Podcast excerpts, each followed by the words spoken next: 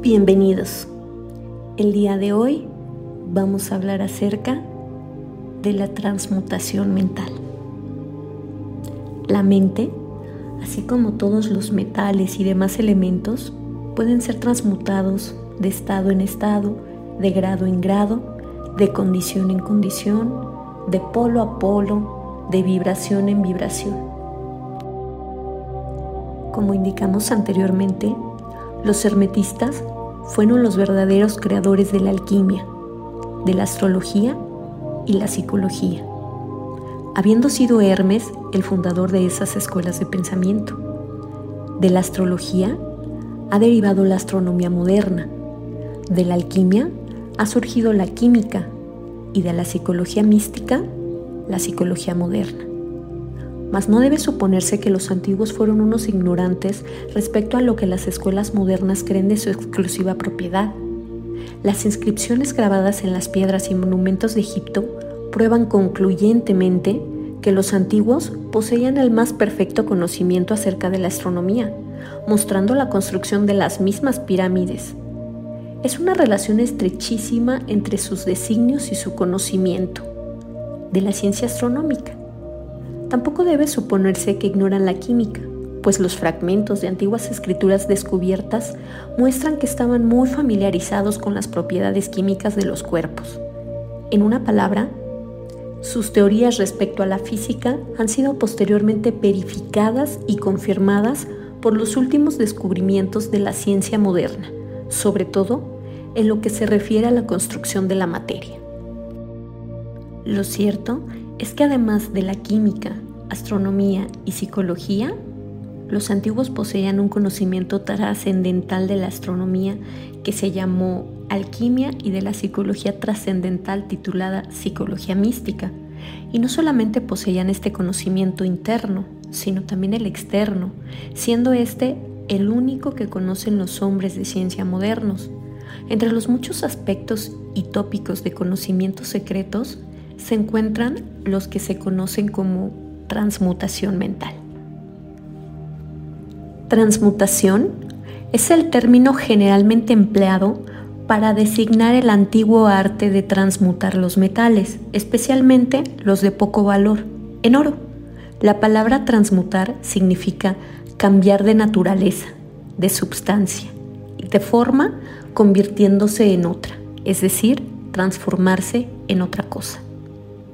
De acuerdo con esta definición, la transmutación mental es el arte de transformar o cambiar los estados, cualidades o formas y condiciones mentales en las que nos encontramos. Así que se puede ver que la transmutación mental no es otra cosa más que una especie de química mental que podemos lograr siendo alquimistas de nuestro propio interior y nuestra propia mente. Mas esto tiene un significado muchísimo mayor de lo que parece a simple vista. La transmutación alquímica en el plano mental es tan importante en sus efectos que de ser conocida sería uno de los estudios más importantes para el hombre. El primero de los siete principios herméticos es el de mentalismo, que afirma que todo es mente, que el universo es mental lo que significa que la única realidad que se oculta tras todo cuanto existe es mente, y el universo en sí mismo es una creación mental. Esto es, existe en la mente del todo. Si el universo es de naturaleza mental, entonces la transmutación mental debe de ser el arte de cambiar o transformar las condiciones del universo, trátese de la materia, o de la energía a través de la mente. Así que esta transmutación no es otra cosa que la magia de la que tanto han hablado los escritores antiguos en sus obras místicas, pero acerca de la cual daban tan pocas instrucciones prácticas. Si todo es mental, entonces la posesión del medio que permite transmutar nuestras condiciones mentales debe hacer del maestro el dirigente controlador de las condiciones materiales de su mente. El todo es mente viviente e infinita. Los iluminados lo llaman espíritu. El universo es una creación mental sostenida en la mente del todo. El todo es espíritu, más que es el espíritu. Esa pregunta no puede ser contestada, puesto que definirla sería prácticamente definir al todo, el cual no puede explicarse. El espíritu es simplemente el nombre que los hombres dan a la más elevada concepción de la infinita mente viviente.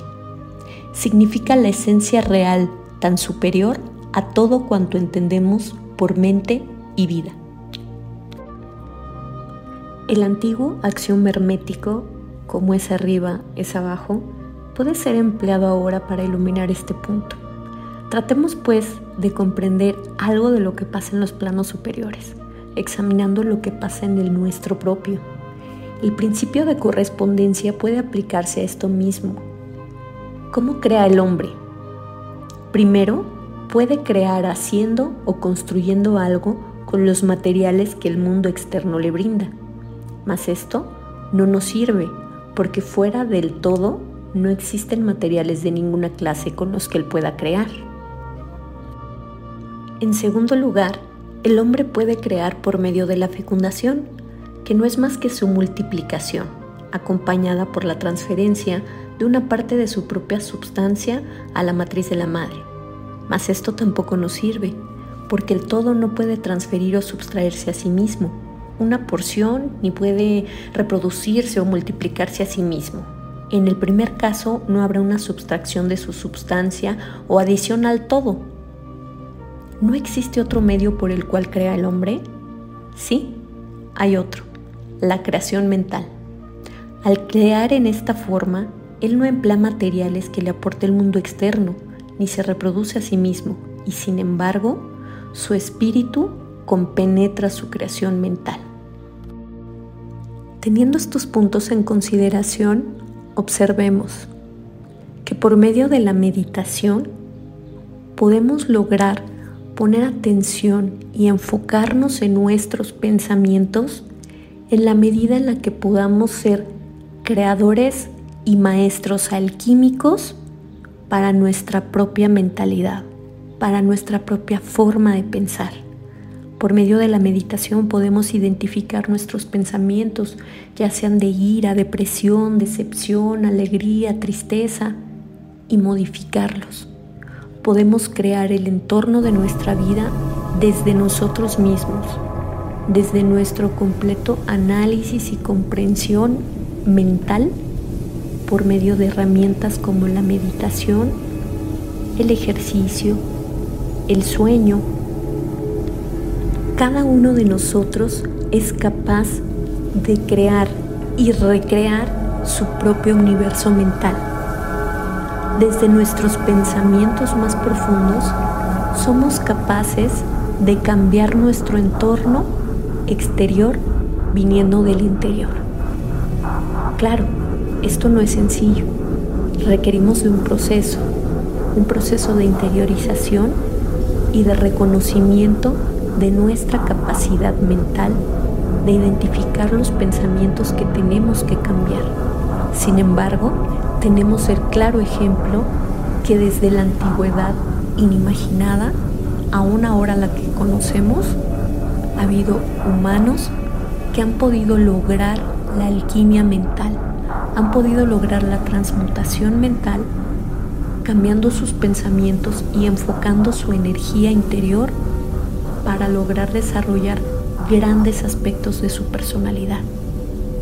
Han logrado también un bienestar espiritual, emocional, mental, brindándoles así grandes conocimientos que nosotros en esta era también podemos lograr. Si te gusta este contenido, no olvides suscribirte al canal y escucharnos en los podcasts. Hasta la próxima.